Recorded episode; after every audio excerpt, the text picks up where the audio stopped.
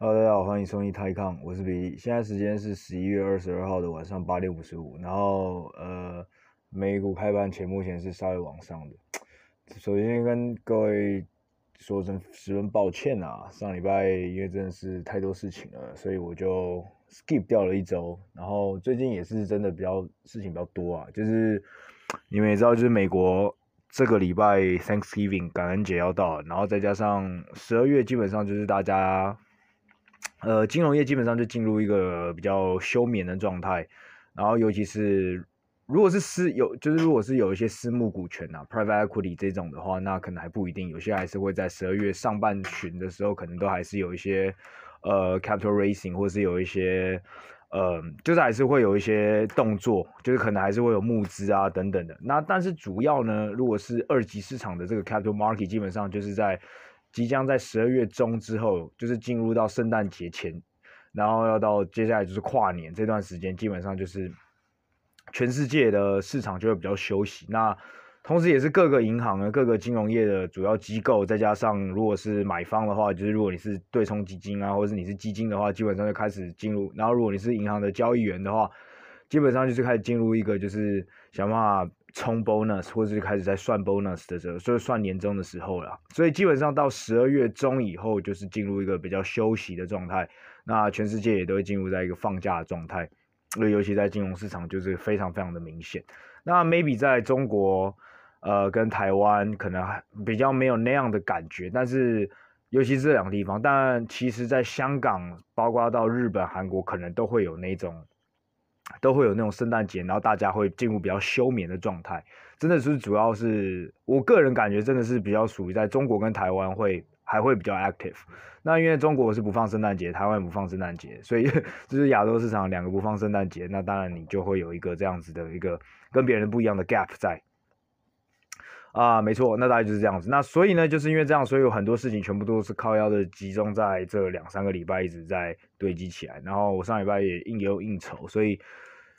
就事情比较多，所以礼拜一就想说啊，偷懒一下。啊，话说起来，我发现靠呗，我已经录了一年了，不知不觉录了一年，然后发现好像，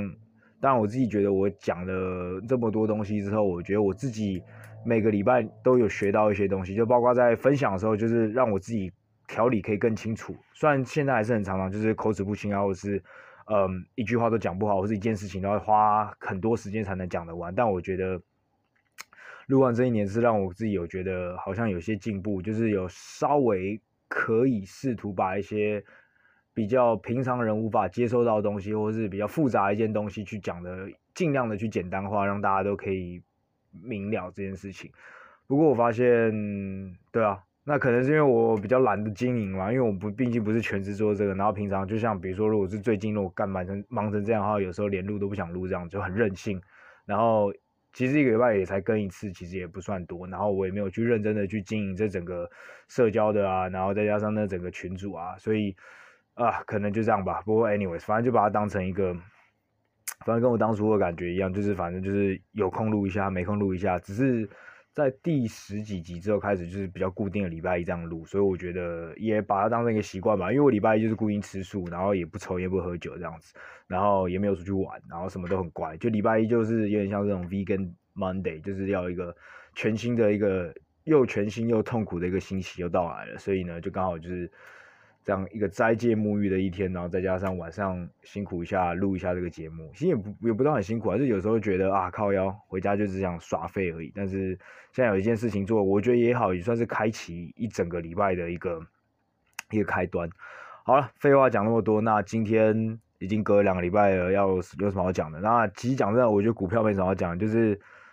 真的就像我前几个礼拜讲，就是。你你稍微一晃神，或者是你稍微的一个担心，然后就很快就啪啪，又又又是又又是很快打脸。你看美股就这样飞起来，然后今其实今今年一整年看下来，感觉最废最爆的，真的就是港股。像上礼拜阿里巴巴要喷水，就直接爆掉了，干当天直接跌十趴，那真的是几家欢乐几家愁啊。上礼拜在礼拜四吧盘前的时候，那阿里巴巴跟京东是同时的发布财报，那以前原本都是错开，原以前通常是阿里巴巴先发。尤其这个双十一嘛，就是双十一是大家的购物节，就是他们两个的那个公司的购物节，那 e-commerce 的购物节。结果他商炮阿里巴巴这次就是拖到了过一个礼拜才发，因为其实前两年都在十一月二三号、三四号那个礼拜，等于说前一两个礼拜就发了，那就会在哎。还是在双十一那一周发，有可能也可能是这样子。那反正这一次真的算是我觉得阿里巴巴近几年来比较晚的一次，他可能是想要等到双十一起来吧。那就发了之后就很爆，就是它的 e-commerce，其他的其他的其实它未来的真正的 growth engine，就是它真正未来成长引擎，其实是在它的 cloud business，就是云端服务，因为它目前还是全全中国。呃，market share 最高的大概六成六成多吧，或者五成多。那它在全世界也是排名前四的，就是唯一有机会可以跟 Amazon 啊这些 Azure 这些人真正去竞争的，就是阿里巴巴的云端服务。那第二名在中国第二名是腾讯，但是目前还是差中国一段一段一段距离。如果你要去想的话，就有点像是呃在 foundry business 里面，三星跟台积电的差距，那台积电大概是在整个 Foundry 它占了五成多嘛，那三星大概十十五 percent、二十 percent，something like that。然后，so，呃，如果阿里巴巴跟腾讯的云端服务在云在中国的话，就大概是这样的一个占比，所以基本上还是领先蛮多的。而且像阿里巴巴最近呢，其实有呃有 rumor 啊，有 rumor，就是你们还记得，就是以前有一个叫做紫光。就是中国有一家半导体公司叫做紫光集团，那曾经扬言要打败台积电，要干掉台积电。那过去十年发展很快，只是因为都是靠着举债，然后去漫漫无目的的去并购，导致去年开始就申请了破产，那就开始一。一整串的这个就是 default，那整个公司就进入一个破产、申请破产的状态，然后就等着需要有人去救援。那最近就是听说了阿里巴巴即将要去把要花八十亿美金，八个 billion 去买下这个东西，这这家公司。呃，对，那八十亿美金大概是多少？乘以六点五的话，六八四八，差不差差不多五百亿中人五百亿人民币。那呃。听起来是蛮多的，确实没错。你呃阿里巴巴去买这个要花五百亿的现金去买这家公司，确实蛮多。那如果你听到他账上的，他七月底的时候账上的债务，你就会更吓到。七月底的时候账上的债务达高达了呃两百个 B 点的人民币，就是两千亿人民币。对，所以阿里巴巴五百亿，然后之后想拿五百亿之后，还包括了这中间它里面会有一千亿的人民币的债务要去 restructure，就要重组。那事实上，他接下来可能还要还接下来的，呃，就是两千亿美金，呃，两两千亿人民币的这个债务，所以基本上是一个很靠背、很麻烦的烫手山芋啊。但是呢，阿里巴巴为什么要去做这件事情？第一个呢，当然就是，呃。其实最主要、最主要应该就是对北京政府示好了。那如果北京政府最后同意了这个并购案的话，那绝对就是对一个阿里巴巴绝对是一个非常、非常、非常好的利多消息。对我来说，我不知道为什么有些人会觉得这是利坏，有可能是他觉得哦，干买花八百亿，呃，花花那个花五百亿人民币去买一个呃申请破产烂公司是没什么屁用的。但其实这个东西是最主要、最主要，你是要做这做个东西给北京看，因为北京不想要。曾经这个紫光集团是他们就是中国的未来的全村的希望、全村的骄傲，有机会超越，对不对？有机会成为这个半导体的一个全世界半导体领头羊。就闹到这样咖啡，直接如果到时候直接爆掉的话，是多难看的一件事情。So 政府一定需要有个 corporate，就是一个私人企业过来去把它买买买下来。So 如果最后阿里巴巴真的把它做了，那代表是北京。给他愿意给给阿里巴巴做这个东西，那同时也算是阿里巴巴也给政府的一个面子，那其实算是给阿里巴巴一个非常非常好的一个台阶，也算是一个给双方都是一个很好的一个 一个退场的一个机制。那当然，阿里巴巴最近已经在研发自己的晶片了，其实它就是跟呃苹果一样，那然后甚至 Google 这些每些人这些所有人基本上都已经不敢再去，也也不是不敢，就是他们的实力。他们的财力都已经到了一定的水准了，所以他们都现在开始自己在做呃晶片的研发。那做晶片研发，当然就是最直接是攻击到就是那些做 IC 设计的那些晶片的人，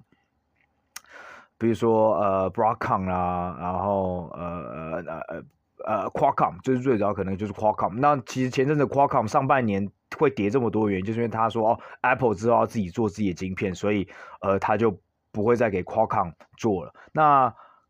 但是 Qualcomm 很厉害，就是它最后它为什么最近它涨得这么凶，甚至来又从一个从一个已经盘整那么久，然后回到历史新高的原因，就是因为它成功的把它的产业、它的 business diversify 多样化，就是它把它目前呢，目前它已经做出来一个一个态势，就是让分已经说服分析师相信他们，他这家公司说，他已经把他的。之前缺少的是苹果的这个部分的这个单呢，去成功的多样化去发，去用其他的不同的产业不不同的厂商去把它这个单填补起来了，所以 Qualcomm 就成功的做到。那反正 anyways，那基本上会直接应对到就是这些这些传统的 IC 设计厂会会失掉一些生意。但呃，对半导体 foundry 来说，就像台积电的话，基本上还是不用太担心的。那同时，它可能也会打击到一些，比如说呃，像 Intel 这种做设计的。那 Nvidia 就还好，因为它是 GPU，所以就是其实还好。那反正 anyways，是大大大概大概这样子。那基本上呃，阿里巴巴也是在朝向这种所谓的呃传统的这种软体产业开始往自己的硬体去做发展。所以基本上买下紫光对他来说不算是太坏啊。那当然。有个人说，有人会说，干一一家连自己就是都已经破产公司是为什么核心技术啊？呃，说说是这样这么说也没有错啊。不过其实紫光集团，我相信，呃，它该要有的技术还是有了。那讲真的，那如果你不去买紫光的话，那你在中国本来就也没什么东西可以买。你讲真的，你中兴那些其他，因为中兴它是它是做它也是做 foundry 嘛，那。它最终它也不是那个核心 IC 设计的部分嘛，那所以最终中中国还是需要有一家 IC 设计厂，对吧？So 大致上是这样子哦。那所以我觉得阿里巴巴最近来说的话，就是这件事情喽。那哦干，怎么会成那么远？它基本上其实就是接下来芯片跟它的云端服务是未来的 growth。再来第二个最大的就是基本上什么时候它的 N Financial 是。可以被批准的，那其实我觉得跟最近的这个并购案就有关系。只要是假设北京如果给他一个 green light，就是给他一个给他一个给他一个放绿灯了，呃，对于紫光这件事，那我相信北京未来就会对阿里巴巴的一个呃打压会越来越少。那基本上这两个才是未来的成长引擎啦。那它的 e-commerce 本身，因为讲真的，阿里巴巴现在就是。全全中国最大最大的，你的 market share 就是最大。那当你在遇到这个所谓的反垄断的时候，你的 market share，你的你的市占率是只会跌不会涨的。所以它的市占率最终只会一直一直输给京东跟拼多多，甚至如果有第四名、第五名起来都很有可能。尤其像现在有很多都在做直播的 e-commerce，就现在最新最新的 e-commerce，最新最新的电商就是所谓的直播带货、直播直播直播。叫什么？反正直播电商了，那就是基本上快手啦，Bydance 嘛，就抖音嘛。那基本上阿里巴巴淘宝也有，然后腾讯的 WeChat，那基本上大部分的人也都开始在做。那这个东西又是个新的蓝海了。因为它基本上以前的电商，你看最早期最早期那是阿里巴巴、京东，然后之后干拼多多杀出一个程咬金来，然后三个人就已经打成这样子。那未来之后再加入美团呐、啊，再加入快手啊，再加入抖音这三个干六个人在完成这样，然后加腾讯这样搞来搞去的，你觉得？你觉得接下来 market share 会会会阿里巴巴会有好好头吃吗？是当然没有啊，他他 market share 其实已经从五三十五年前的。三四五年前不是三四五年，三四五年前的那种七十 percent，将近七十 percent 的市占率，现在已经慢慢萎缩到快剩五十 percent 了，或者是比五十 percent 还多。那京东在上礼拜四的时候，就是上礼拜四真的几家欢乐几家愁喽。那就是阿里巴巴一开出来干 e-commerce 跌那么惨，那啪，然后直接跌十趴。那京东就一开出来，哇，beat the estimate，那就往上跳。那其实除了 e-commerce 以外，那当然是阿里巴巴，因为它的所谓的 equity investment 或是它的长期的战略投资，最近在赔钱。那当然，那当然是不用用来说，你光 N Financial 你基本上就要不知道 write down 多少了。那相反的，京东的一个长期战略投资啊，比如说像京东 Logistics，就是京东的物流服务，它把以前的物流，它那物流本来是放在它京东的这个这家企业之下。那我们之前已经有花几集跟各位讲说，说如果把一些这种单独的 business segment 剥离出来的话，就把它分开出来，分开出来，然后再上市的话，这种上市的一个手段会达到所谓的 value lock 呃 unlock，就是会把一些 hidden value，就是会把一些如果你在集团里面的 business，因为基我之前我们之前有讨论过，就是如果你是一个集团的公司，你的 valuation，你的价值通常会被 investor 会被投资者去打折。但如果你把一家公司，你把你一家子公司剥离出来的话，啪放上去的话，那它成为一家上市公司的时候，就会成为，因为它它的它的 share，它的 value 是可以流动的，它的流动性变好之后，那这个它之前的这个 discount，它之前这个。这个投资者或这个市场给这家公司打的折就会 unlock，所以我们就是所谓的，如果把子公司剥离出来上市之后，就会这个所谓的隐藏的一个价值会有一个解开的这个这样一个行为。这样，像我们之前讲过，韩国的卡靠基本上就是一直在做这样的事情。卡靠就是把自己的卡靠 Bank，那这卡靠 Bank 就是有点像是他们的线上银行，然后卡靠 Pay 就有点像是 WeChat Pay 这样子的东西，然后卡靠 Game 就是。卡靠的游戏，那基本上卡靠基本上你就很像之前就很像韩国的腾讯。那你看哦，你听我刚才讲完，干腾讯如果把自己 WeChat 播出来，然后再把自己 WeBank 播出来，然后再把自己游戏播出来，那腾讯是不是就关系快没剩没什么东西？那基本上卡靠就很像做这样的事情。那最终最终播全部播完之后呢，这家最开始最开始的公司就可能变成一个类似像是控股公司而已。那最终呢，这家控股公司就不会是。一些投资者或者一些 hedge fund 或者一些就是玩股票人会去买的东西了，它就会变得很像是当时的 founding family，就是一开始的这个创业的这个创业的创办人，他透过这家上市的控股公司去持有接下来下他下旗下的这些呃上市公司，对，就类似这种概念。那我觉得呃京东它现在就是这样，然后京东呢把它的 logistics 分出来嘛，然后京东 health。就是就是他的他的他的线上线线线线上的一个看诊平台，呃，还还有还有那个运，就是线就是那个运送那个 pharma，就有点像是线上药局这样子。那京东的就是京东 pharma，还有什么？呃，哦，还有一个原本是京东数科，就是有点像 M Financial 的东西，只是。今年就是因为遇到那个，呃，去年十一月的时候，就是因为遇到那个 M Financial 被停止了，蚂蚁金服被停止上市，所以他也把他的上市给终止了。啊、没错，所以京东现在基本上下面很多东西都等着在排排排排队准备上市这样子。呃，没错，所以反正几家欢乐几家愁啦。那上礼拜四就是干这种老二就逆袭，然后老大就直接扑街这样子。所以我觉得是，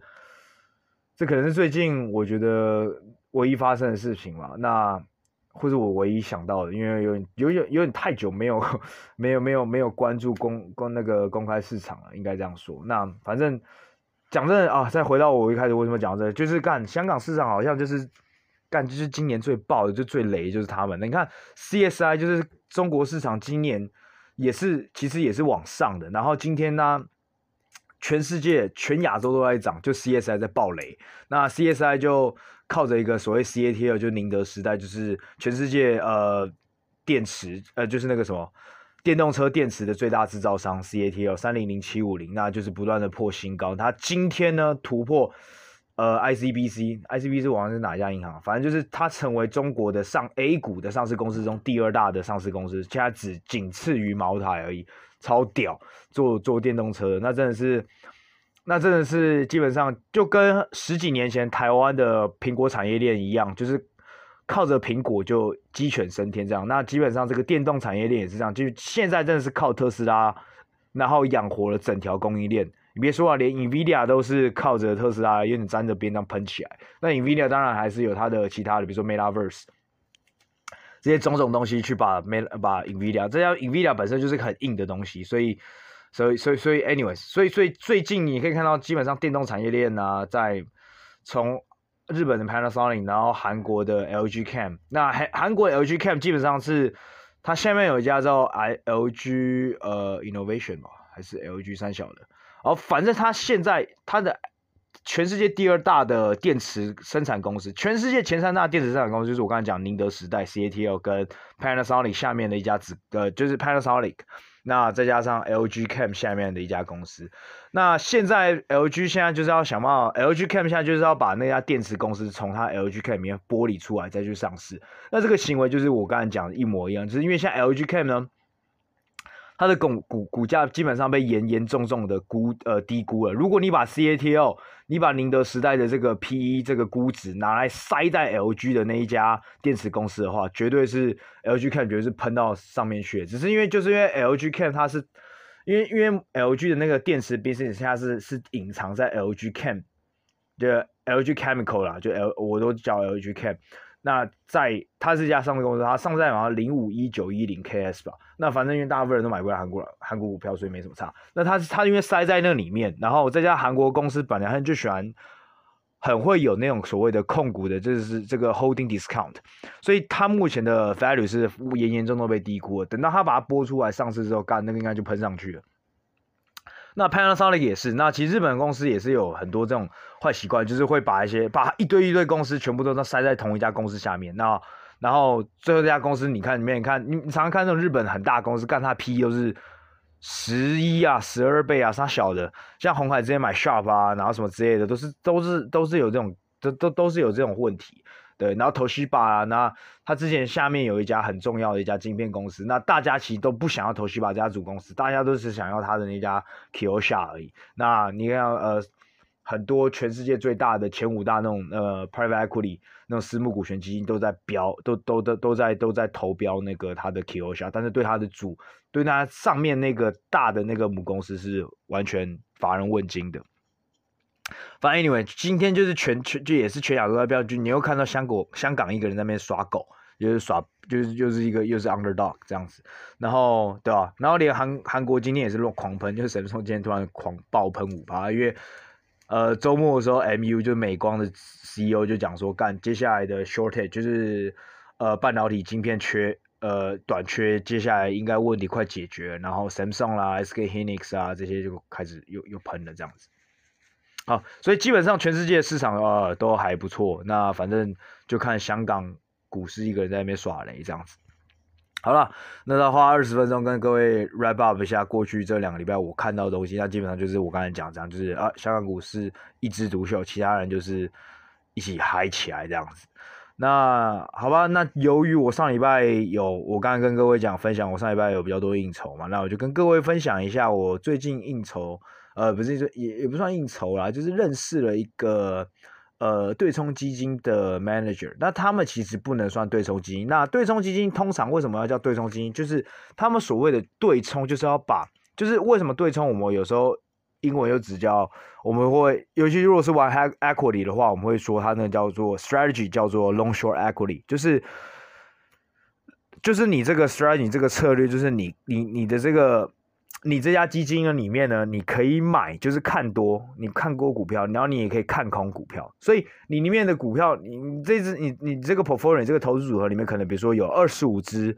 买的，就是你二十五只看多的股票跟十只看空的股票，所以你会做空十只看空股票。那做空基本上，呃，我也不用特别解释，反正就想象就是。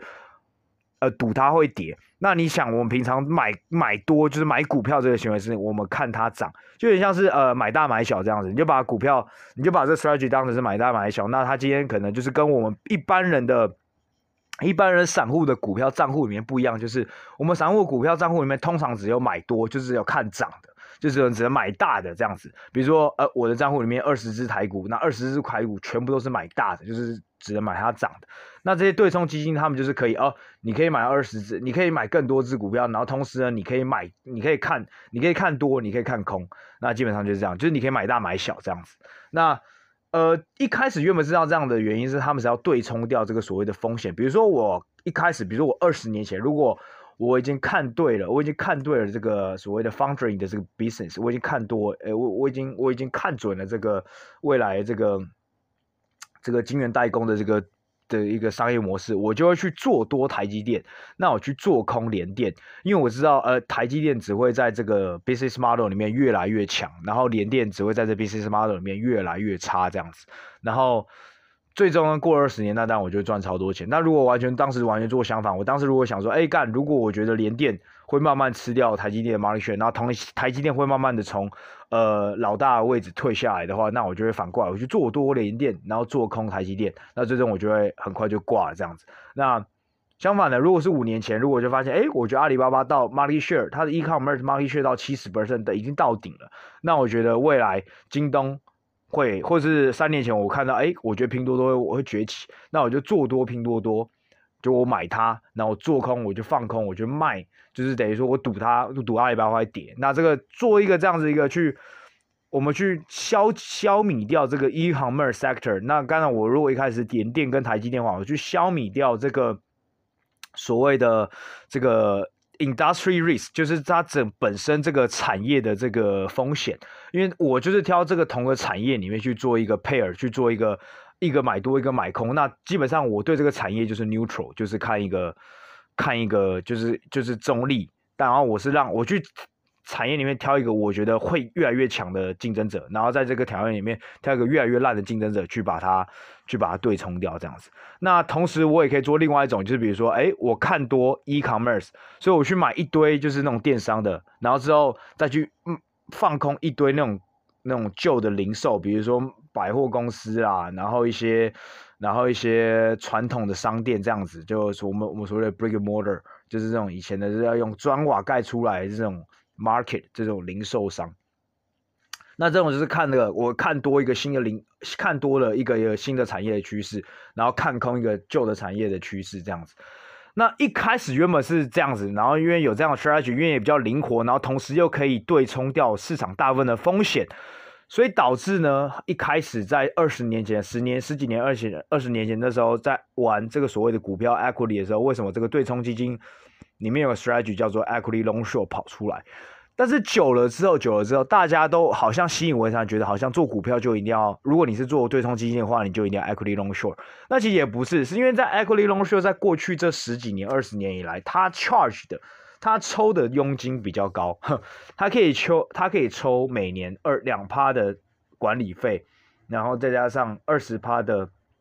呃表现费。比如说什么？比如说，如果你今天投我这个基金，那你投我一百万的话，那两帕管理费就是我每年你都要缴两万给我。那如果我打败一大盘，大盘，比如说我打败台呃台股台指大盘，比如打败只要超过以前有些就是更扯，就是只要超我只要赢大盘的话，你今年赚的钱。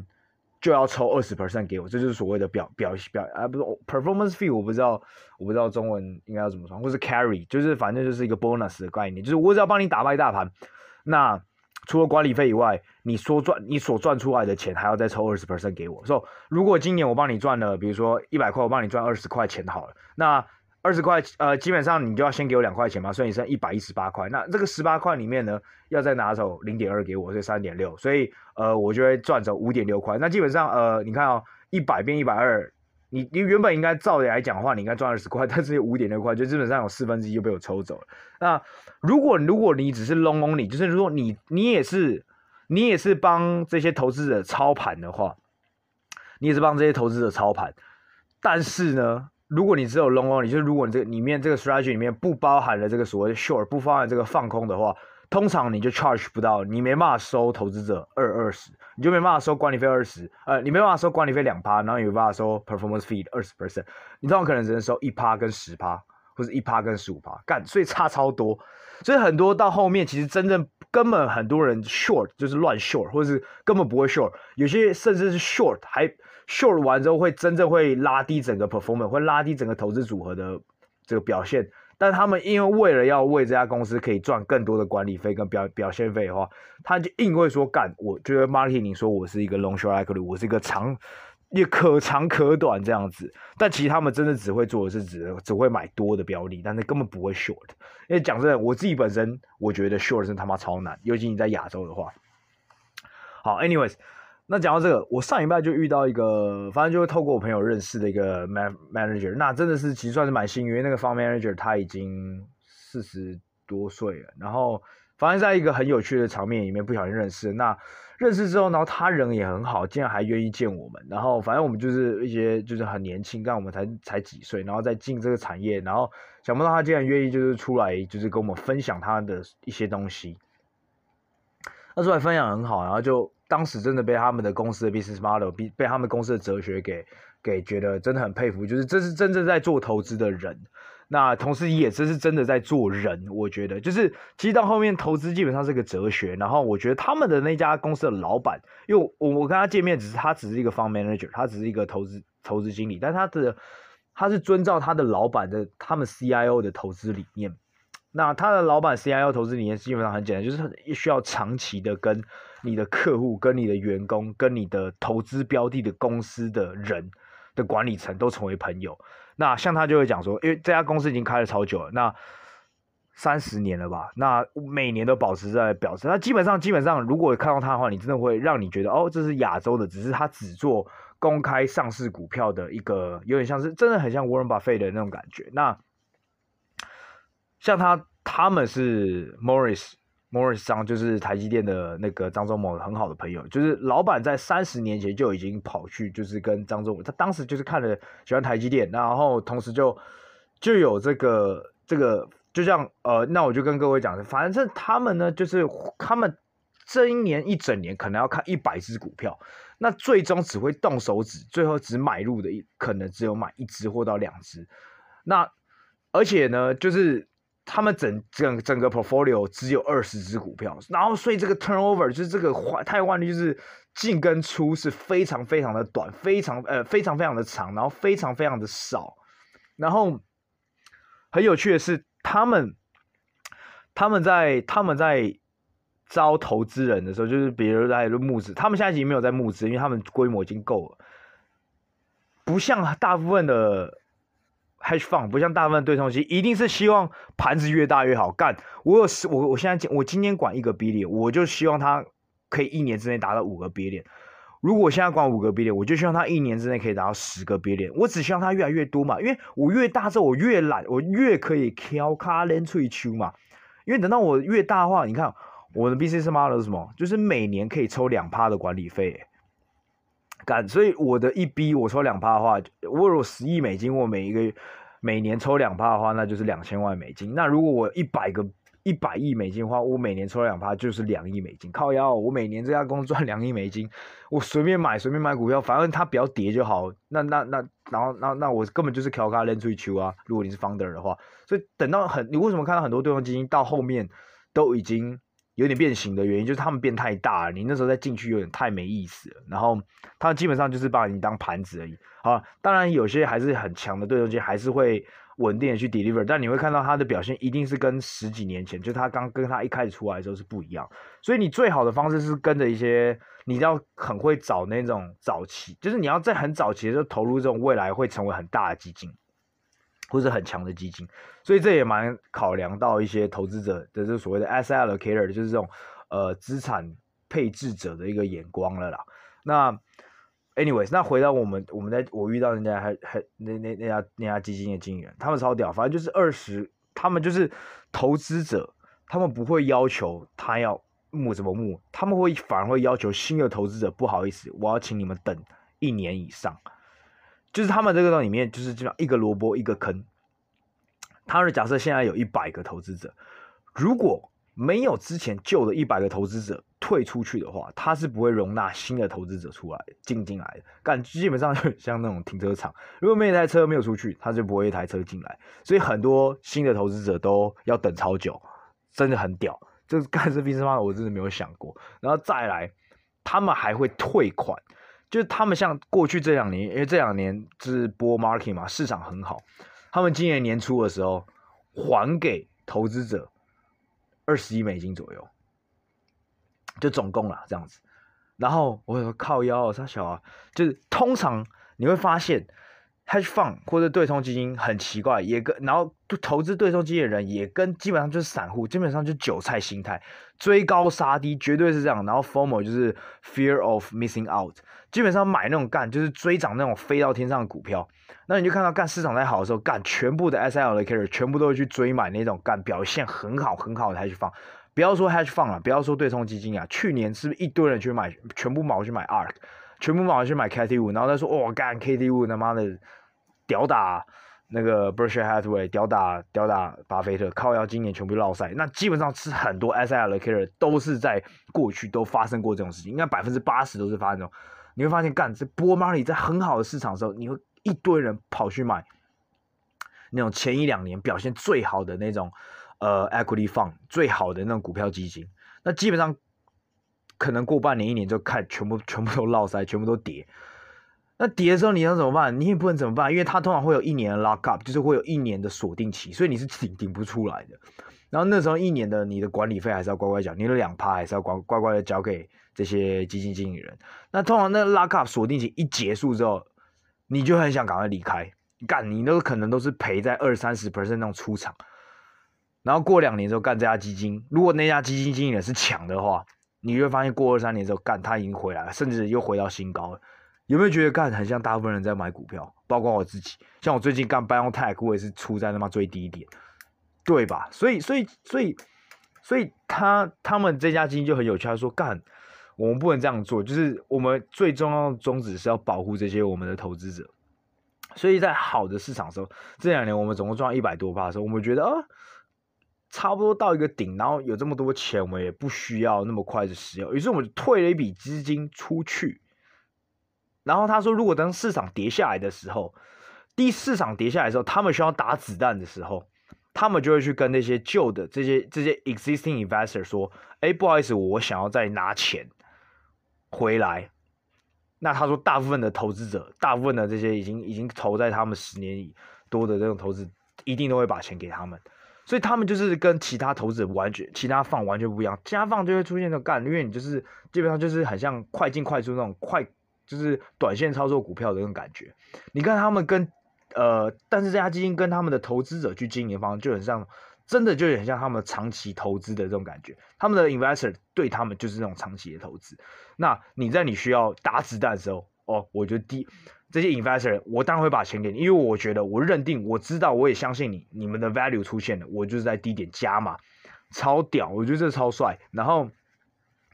所以这是这是他跟他们投资者，然后同时他跟投资者又是一个萝卜一个坑，但这个整个这整个架构真是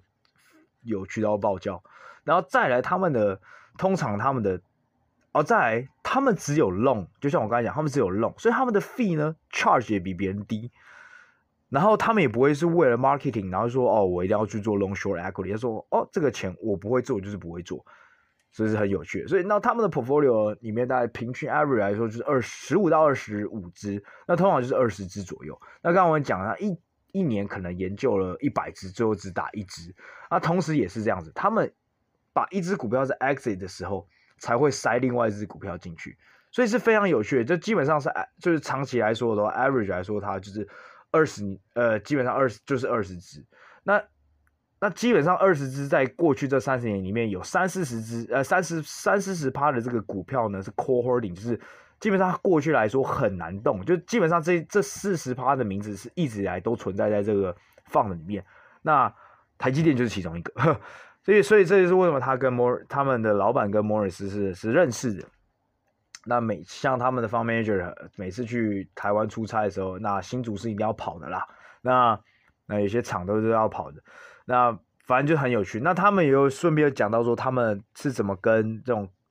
想要投资的在这个公司的 manager，呃，这个去怎么打关系的。那一开始一定要先跟 IR 嘛，先一定是一个这个投资，就是这个。呃，投资者关系的这个管理部的，这可能是长官，就是他们那边的部长，然后先认识。那那打好关系之后呢，再去打他们的 CFO，就是财务长。然后财务长再打好关系之后，那再去打 CEO 这样子，那一层一层往上打。那这个 build up 这个整个 relation，这这个整个人际关系的这个这个建立呢，可能是要花半年到一年。那是很多很多的一种，就是很像在交朋友。那他就是说，他如果先跟 IR 讲，如果他跟 IR，他如果在对那种投资者关系，就我们就叫 IR。那如果对 IR 的问的问题是跟其他 hedge fund 一模一样，就比如说啊，你明年这个生产量是多少？你你是你觉得未来的看好你的 capex 是多少？这些 IR 一定不会觉得你是咋，你是把它当一回事，或者因为基本上你是来，就是你跟你是跟其他 hedge fund 一模一样，你是跟这些投资其他的投资公司是一模一样，但他们就会问一些很有趣的问题，就是比如说哦，那你觉得？呃，他就会问比较生活上的东西，然后可能就是就真的是好像是交朋友那种感觉，然后从交朋友去了解这家公司的一个文化等等的，那同时会让 IR 会留下一个印象，然后他就他就说，哎哎，这家他去放不一样哦，然后他会去 report 给 CFO，那之后他们就拿到个 CFO 见面的机会，然后再跟 CFO 见面，然后再用同样方式再去进到 CEO，那但整个都是一个都是一个很长很长的过程，所以。所以你可以看到，说他们在不论是在对投资者，还是在对他们即将要去投的投资的公司的这个管理层，就算你，你可以，你可以感觉到，就因为你要看看他们一年要面一百个人，就是要就要去看一百家公司，那这一百家最终不会每个都投，但他们会 build 到很多 relationship，然后同时会知道对这个产业会非常非常的敏感，所以我觉得这就是他们这家公司还蛮成功也蛮酷的一家一个地方。那 anyways，反正就是跟各位分享一下，就是过去这一两个礼拜，然后认识到的一些人呐、啊。那呃，我不知道各位猜不出来啊，应该应该相对不知道，因为如果如果不是在业内的人，应该是不太不太可能知道这家 hedge fund 是谁啊。那所以应该没有应该没有太大问题啊。如果真的如果真的你们想猜的话，你们可以用 Facebook Facebook 的那个 Messenger 私底下密我，然后去猜这家 hedge fund 是谁。或者是 anyway，反正对啊，反正就讲一下，反正是个很有趣的一个，可以让各位去思考一下这种做事情的态度。那同时，我觉得讲真的，这个东西到后面其实投资跟人生基本上一体两面。然后我觉得他今天就是把这个 reflect 到整个态势上面，所以我觉得很有趣，跟各位分享一下。好了，今天就讲到这里，早点休息，各位晚安，拜。